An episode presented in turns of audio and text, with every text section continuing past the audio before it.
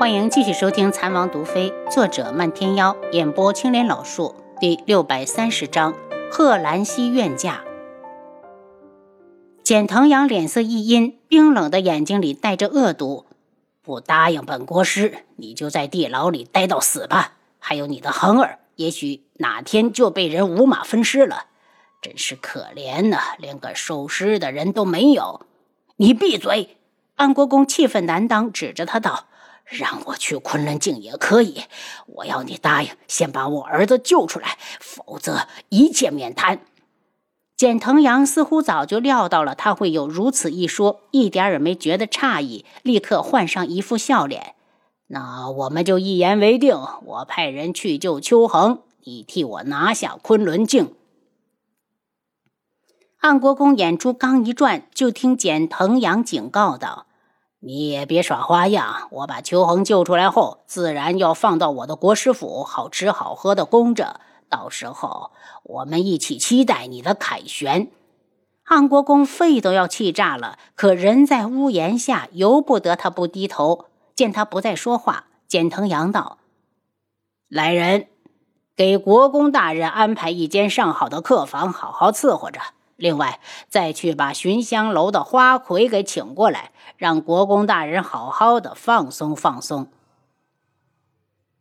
起早的时候，轩辕志一推门就看到绵姨站在院子里。志儿，真的是你！绵姨冲过来，紧紧的抓住他的手臂。见他双眼红肿，轩辕志终是不忍心，低声道：“绵姨，你怎么这么早？”我。绵姨很尴尬，她昨晚感觉到有人进了王府，还进了天际阁，以为楚清瑶带了什么不三不四的男人回来，是特意早起来捉奸的。进屋说吧。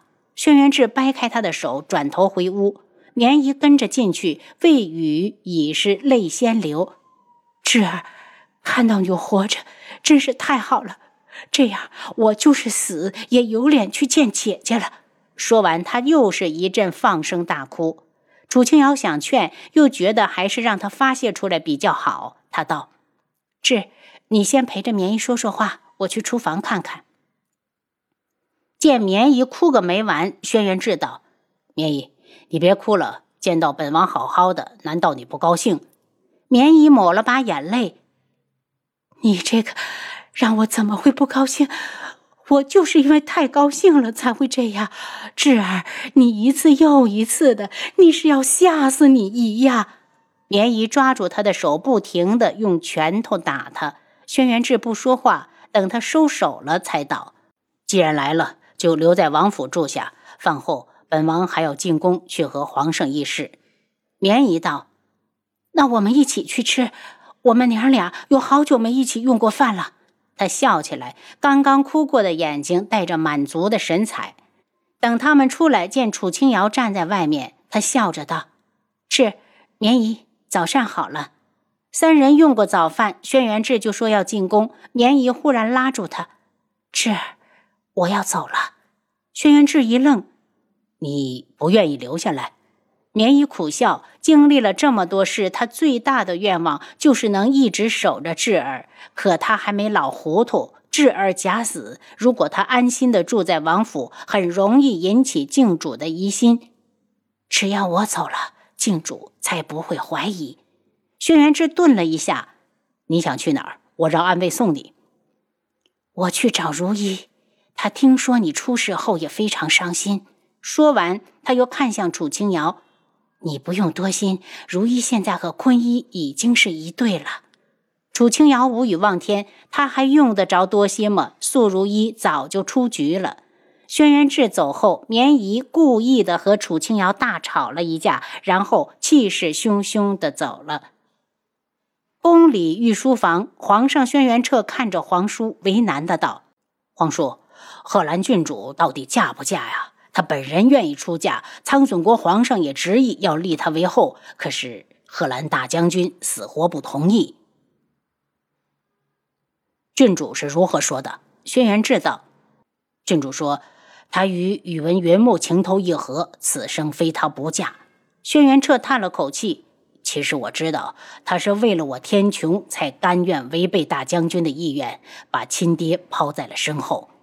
把大将军和郡主都召进宫来，大家再商量一下。轩辕志刚说完，太监就在外面道：“启奏皇上，苍隼国皇上求见。”轩辕志哼了一声，这个宇文云木倒是真心，都来天穹这么久了还不回去，看来是铁了心的，一定要抱得美人归了。半个时辰后，贺兰西扶着贺兰大将军就到了。给皇上和智王请安后，贺兰西又对着云木点了点头。云木眼神一亮，深情的眸子便再也移不开。贺兰大将军怒哼一声，问皇上：“不知皇上召我们父女前来有何贵干？”因为不想看到云木，连带着他对皇上的语气也不客气。轩辕彻也不想和一个老臣计较，只好道。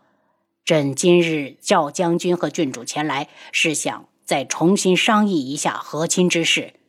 大将军一撩衣袍，砰的一声跪到地中间：“臣不同意！臣恳请皇上可怜可怜老臣，看在老臣只是个风烛残年老人的份上，另外指派和亲人选吧。”见老爹都跪下了，贺兰西也跟着一同下跪。他低着头，眸中一片不舍。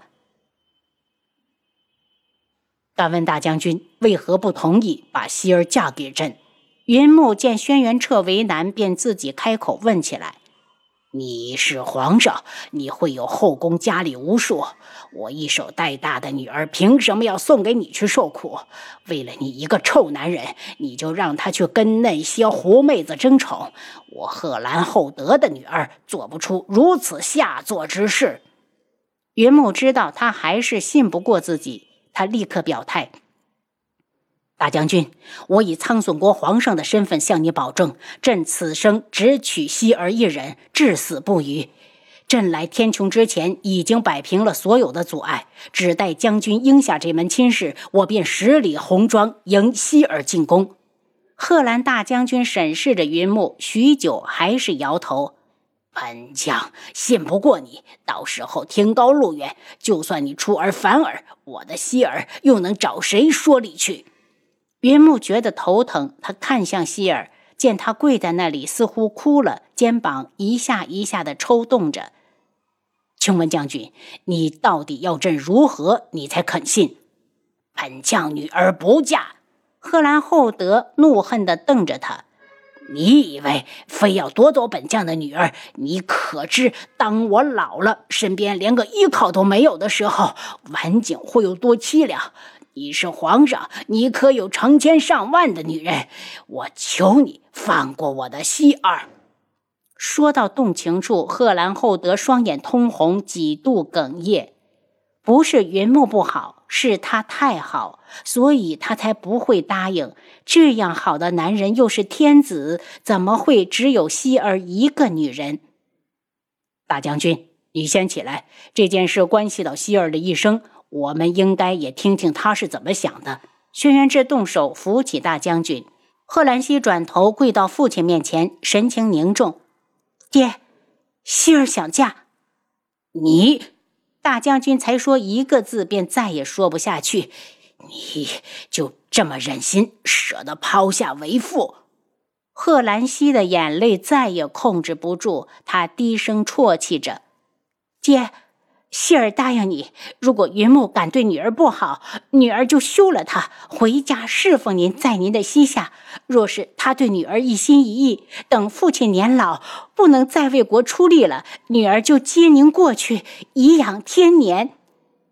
云木走到贺兰溪身边，陪他跪下，对着贺兰厚德道。大将军，我云木所说句句发自肺腑。若他日我违背诺言，就让我苍隼国四分五裂，万劫不复。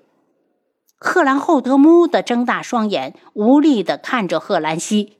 喜儿，既然这条路是你自己选的，爹也不阻止你了。然后他脸色一变，对着云木道。别看你是皇上，若你敢对不起我家希儿，我定会去你苍隼国皇宫取你首级。云木苦笑：“大将军放心，绝不会有那一日的。将军，若真有那一日，就是我天穹与苍隼国开战之时。轩辕彻理解贺兰厚德心中的不舍，郑重地向他许下承诺。贺兰厚德对他一礼：“臣谢过皇上，但切不可因为希儿一人让百姓受苦。他是保家卫国的大将军，怎么能因为一己之私不顾百姓死活？”他又看向地上的希尔：“你们也起来吧，一个皇上跪在地上像什么话？”云木扶着贺兰西起来，对着贺兰厚德一礼：“多谢大将军信得过云木，我此生必定不负希儿。”两人的婚事就这样敲定，接下来就是商量大婚的日期和具体安排。等轩辕志要回府时，云木说他要去看看楚清瑶，便跟了过来。楚清瑶听说大将军终于同意了，高兴的同时也难免有些伤感。他对着云木道：“大哥，妹妹希望你能够珍惜这份得来不易的幸福。若你敢对不起贺兰溪，妹妹我就是拼了这条命不要，也要去把她带回来。”云墨叹气：“妹妹。”我对希尔是真心的，若是连你也怀疑我，我就觉得我做人太失败了。楚清瑶笑了下，我不是怀疑大哥，只是此去山高路远，怕是希尔几年都难得回来一次。作为娘家人，我得为他撑腰。那，你还是婆家人呢，怎么没见你担心我被希尔欺负？云木觉得自己真是孤家寡人了，连妹妹都不向着他。婚礼是怎么定的？是大哥来迎亲，还是我们去送？楚清瑶还没有经历过两国联姻这样的大事，觉得有点好奇。我来迎娶。云木一脸幸福。我要让苍隼国的百官看看我有多重视这个皇后。你就不怕老臣参西儿一本？轩辕志抬眸，他担心云木的举动会给贺兰溪带来麻烦。您刚才收听的是《蚕王毒妃》，作者漫天妖，演播青莲老树。